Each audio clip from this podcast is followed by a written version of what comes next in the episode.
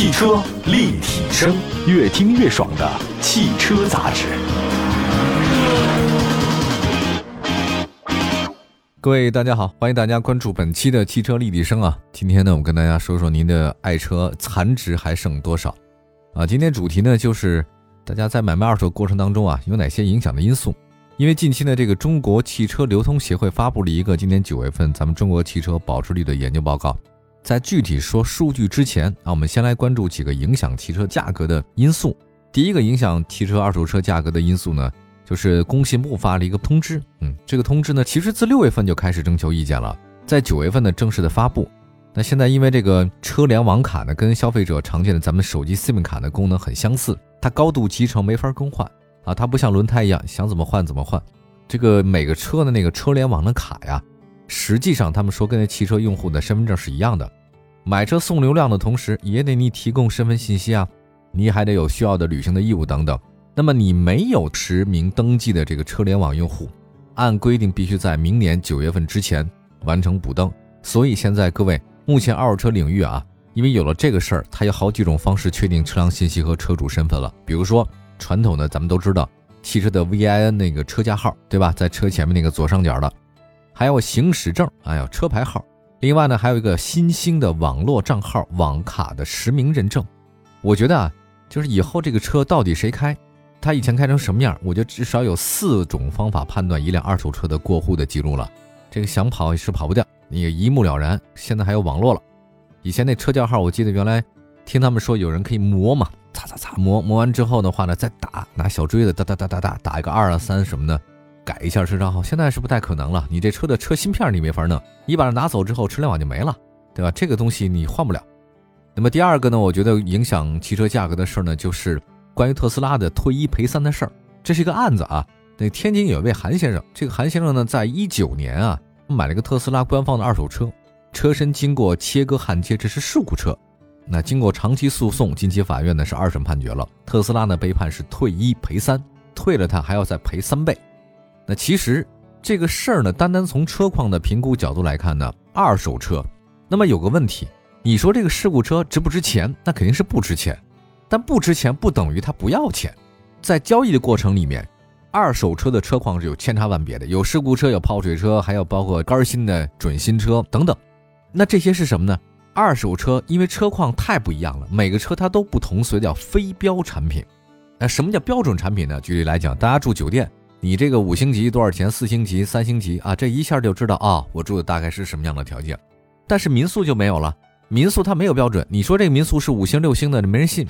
我这一星、二星的没准也挺好，所以民宿就是非标产品。那你那个酒店那是标准产品，它有星级的。汽车就是新车，它是标准产品，但都一样。那你这非标产品就是二手车了，差别太大，因为您使用过了。那非标产品有没有价值？也有价值。它的价值呢，通过标准化的服务来定义。比如说，你车身切割的二手车，它有一定的使用价值，对吧？可以在那摆着呀，那不就是使用价值吗？对吧？也有啊，只要你做到信息明示、差别定价，二手车，二手车不管什么车，它都有一定的这个交易价值。所以你这个特斯拉官方二手车，结果是这么一回事儿哎呀，退一赔三吧。呃，第三件事儿影响汽车价格呢，就是新能源汽车大会了啊。九月中旬吧，在海口市开幕，大会发布了一个二零二一世界新能源汽车大会的共识。共识呢提了一事儿，就是新能源汽车啊，他说现在已经进入到用户的需求为导向的全面市场化的攻坚期。我说点咱们大家都能听得懂的老百姓的话，就是哎呀，这个新能源汽车啊，就是用户主导了。以前是什么？我生产什么你买什么，因为它很少。现在不一样了，就是。你需要什么，我给你生产什么，就是用户主导了。那现在呢，各方面得提供更好的产品，为大家提供安全的、舒适的环境，适应更好的、性价比更高的产品和服务了。当然，这个其实说起来，基本上也等于没说一样。当然，你得按需求了嘛，对吧？第四个影响二手车价格的是一个线上车源增速呢是大幅的回落，在存量市场里面，二手车的主要处置渠道仍然是到 4S 店置换新车。那受到什么现象呢？就是新车太难交付了，因为芯片的问题嘛，它没太多新车，你等俩仨月。置换的话呢，也得受到了制约，抑制了，置换不足，影响了二手车的供给量。这个大家明白一件事儿。以上的四条呢，就是九月份以来吧，到现在为止影响二手车价格的主要的几条信息。我们来开始说二手车价格了啊。我们先说一个大概，然后再分车型呢跟大家好好说啊。比如说，先说二手车的价格上涨的趋势呢，其实已经涨了好几个月了，有点像房子啊。房子从今年一二季度开始涨，三季度开始平，四季度开始跌。那现在呢，这个二手车的为什么会涨呢？是因为供应量不足，没有太多了，卖完了。九月份小型车的保值率上涨的明显，紧凑车的九月份、八月份基本持平，中型车的保值率呢略高于八月。啊，中大型车呢，从八月开始上涨，小型 SUV 高于八月份，紧凑 SUV、中型 SUV、中大型 SUV、MPV 以上的车型都比八月份的车型的这个保值率，我说是三年保值率啊，都有所上涨。好吧，稍后呢休息一下，那一会儿呢再跟大家说小型车、豪华车，大家最关心的那些，保时捷、路虎、英菲尼迪啊，还有包括雷克萨斯，他们这些车型的保值率到底多少呢？有些新的变化，马上回来。汽车立体声，大家关注到的是汽车立体声。我们的节目呢，两百多个城市落地播出，线上线下都有，也算是目前在国内硕果仅存的一档全国落地的汽车节目了。我们今天呢，跟大家说说二零二一年九月份的二手车的保值率，这个大家比较关心的车的残值。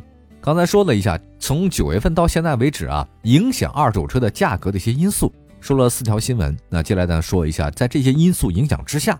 您的二手车在九月份以后，它的这个保值不保值呢？先说小型车，啊，这个小型车让人大家没想到，小型二手车的一个价格的保值率啊，涨幅非常高，啊，很强劲的反弹。我记得上个月呢还说二手车这个小型车里面不行，卖不上价，没想到现在不一样了啊！有人说现在客户端啊对于这个车辆的尺寸、性能的要求呢放宽了，没事儿，你能解决我刚需问题就行了，这个成为目前九月份购买二手车的主要动因。那么再看一下这个豪华品牌，豪华品牌的细分市场里面，德系三强涨幅非常大啊，英菲尼迪、特斯拉有所下降，宝马呢在九月份召回了大量进口车型。宝马为什么召回的话呢？因为请大家可以关注一下我们召回的节目啊，今天就不再细说了。今天说的这个保值率，说的这个价格，我发现宝马呀，它召回的车辆普遍车龄高于五年啊，我觉得可能一个分析上的原因是什么？现在监管比五年前要完善很多了，还有一个呢，就厂商的自身的信息化水平也提高了。召回它也不是个负面消息啊！BBA 部分区域的经销商呢，也开了一个叫做发票价回购二手车的一个活动啊，这个比重比较小，但是我觉得至少他们那经销商有这样的承诺的话呢，也对二手车的这个信心呢是有一些提振的啊。好，我们再来看一下保时捷，保时捷呢依然是所有豪华品牌当中最保值的，雷克萨斯呢紧随其后。我觉得保时捷的保值率高，我就不用再讲了，因为之前分析过啊，那说雷克萨斯吧。雷克萨斯呢，保值率呢，就是它可靠性比较高，口碑好，而且终端优惠小。你看，这是一贯口，双压，可靠高，口碑好，终端优惠小。奔驰九月份的保值率呢，相比八月份有所提升。那宝马九月份的保值率呢，也开始提升。奥迪一样啊，BBA 呢开始越是这个汽车二手车市场车少，那这些比较贵的二手车的话呢，豪华品牌就还是价格高。路虎、讴歌、英菲这三个品牌呢，差距不大。啊，特斯拉的保值率有所下降啊，这是不是跟官司它的负面有点多有关系啊？但是有个问题，特斯拉现在三年保值率呢是百分之六十一点九，您看它就一个纯电动车的品牌啊，三年的保值率呢依然可以超过百分之六十，这说明什么问题呢？说明特斯拉呢在市场上认知度啊真的不低啊。再来看沃尔沃、沃尔沃、卡迪还有捷豹、林肯四个品牌保值率呢，基本三年都在五十到六十之间啊。沃尔沃呢是百分之五十九，凯拉克百分之五十八。捷豹百分之五十七，林肯最差百分之五十五，那个终端优惠较大，我觉得是以上刚才说到了沃尔沃、卡迪、捷豹、林肯保值率低的原因。你买了一车之后马上掉价，不是你掉价啊，就是汽车厂家那边降价。这个上个月买的，这个月就松动了价格。DS，哎呀，这个真是让我心痛一个品牌啊。DS 九月份保值率呢百分之四十四点五，三年 DS 的保值率呢只有四成了。你说你这车买了三年，那基本上这个拦腰砍一大刀。那么在主流合资的品牌的阵营当中啊，呃，本田的保值率呢出现下滑了。我觉得这可能是跟那 URV 啊这个新车价格出现下降有关系，它自己降价嘛。对于一些豪华品牌来讲，普通的合资品牌，你这个新车，但凡你要进入二十五万以上的区间，遇到了阻力就会特别大。你说本田吧，大家都知道它不是豪华品牌，它应该算是一个中间品牌吧？啊，你说 URV 啊，还包括 CRV 之类的啊。这这可能你要再卖的更贵一点的话呢，大家可能就不认了。大家觉得你说你要再卖二十五万、三十万左右，我干嘛不买那些 BBA 去啊？所以对于他来讲的话，二手车的价格呢，因此而受到一些冲动和冲击，也情有可原。还有一个啊，就是看现代，现代二手车的品质、可靠性、油耗呢，处于行业的这个中上水平。呃，有一个原因，我觉得是什么呢？这九月份以来啊，现代库斯图上市，前期预热特别高啊，加上现代开始搞新能源车型的推广，所以我觉得大家经过这两年的冷静吧，忽然发现现代品牌的整体的认知度还是挺高的，因为它性价比确实不错啊。还有一个就是二手车的流通量不大，但是欧美品牌的新能源车上呢，已经是箭在弦上，不得不发了。比如说，我觉得像福特那野马 March E 啊，这个我觉得电动车市场的新玩家。还有吉普搞这个混动的牧马人，牧马人这种车居然搞混动，哎呀，这如果是放在五年前，你要说这消息一定被很多车评人骂死。但现在发现没有了，现在忽然发现牧马人怎么不能搞混动啊？对吧？现在牧马人混动也更好，改变了大家的这个各种形象。再来看丰田，丰田的话九月份保值率是百分之八十六点四啊，这个很高。本田保值率呢是百分之八十，低于八月份。三菱的九月份保值率上涨，马自达的九月份保值率很低了，百分之六十九点九。你看出来你是买丰田车还买马自达车？一开始买的时候呢，价格差不多，但是三年以后那差别大了啊！尤其是它这个三年保值率啊，基本还不到七成。马自达，那大众也不行啊。其实大众品牌的九月份保值率的话百分之六十八，那斯柯达的话呢百分之五十九，日产的话呢是百分之六十七，现代百分之六十四，起亚呢是百分之六十三。哎，大家可以看一下这个品牌来讲，一开始的价值差不多，新车啊，但是三年以后他们会有一些各种各样的差别，有点像咱们上初中、高中或大学啊，当年大家进校门的时候都一样，大学毕业刚开始大家从一个起跑线上吧，结果没想到在社会上混了三年以后，哎哎，这个其实真的差别很大的啊，没办法。好，我们再说自主品牌啊，自主品牌方面，传祺有所上升，保值率超过领克，荣威和名爵呢。也确实是还不错，目前呢还是稳扎稳打啊，定位呢也比较准确啊。另外呢，这个新能源保值率呢，比亚迪啊就比较低。五菱的话呢，在自主品牌当中保值率比较高，九月份为百分之七十四。你想想看，五菱这个品牌很强啊，三年保值率依然是七成啊。传祺、领克呢都是百分之六十几，宝骏的话呢也是百分之六十几，启辰的是百分之六十三。那么你说保值率超过三年超过百分之六十的自主品牌还有谁呢？还有魏。红旗、长安、吉利、名爵、哈弗、比亚迪九月份保值率呢不高，百分之五十七，因为它新能源嘛。荣威是百分之五十七，蔚来呢是百分之五十五。你要说作为一个自主纯电品牌，保值率达到百分之五十五呢也很不容易了。那比它低的还有谁呢？就奔腾。奔腾呢应该自己想想看，为什么这么差？那我觉得新能源的车的保值率呢相对稳定，基本上三年以后呢是百分之五十几。那除了特斯拉呢能达七成以外，其他的都一般。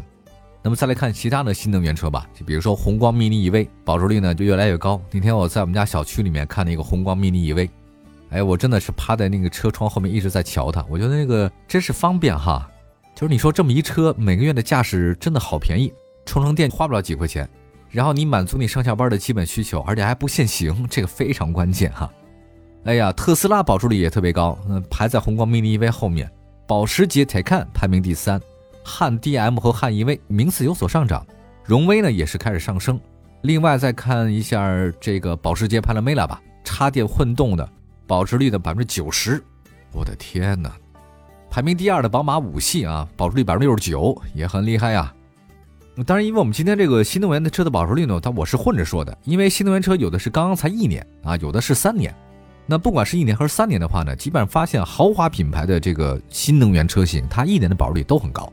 尤其是以保时捷 Panamera 或者说是 Taycan 比较带领的，但是三年以后，比如说国产自主品牌的新能源车型，三年保值率的就会降到百分之五十，但是这些豪华品牌的话呢，依然会达到八成。再来看一下这个全国工商联吧，不仅是咱汽车流通协会，全国工商联汽车经销商商会呢也近期公布了保值率的报告。果不其然啊，这个让我没猜错，保时捷 Panamera 三年保值率呢达到百分之九十一，我都无话可说了。雷克萨斯 2X 和 ES 呢，也都百分之九十、百分之八十九。丰田汉兰达居然达到百分之八十八，本田思域是百分之八十七，凯美瑞三年保值率百分之八十，奔驰 E 呢是百分之七十八，雅阁呢百分之七十七，宝马五呢百分之七十六，奔驰 C 呢百分之七十二。啊，其实很简单，就是大家呢乘一下，你三年以后你车多少钱呢？假设你是一百万的车，如果你保值率是百分之七十二，那你就有七十二万了。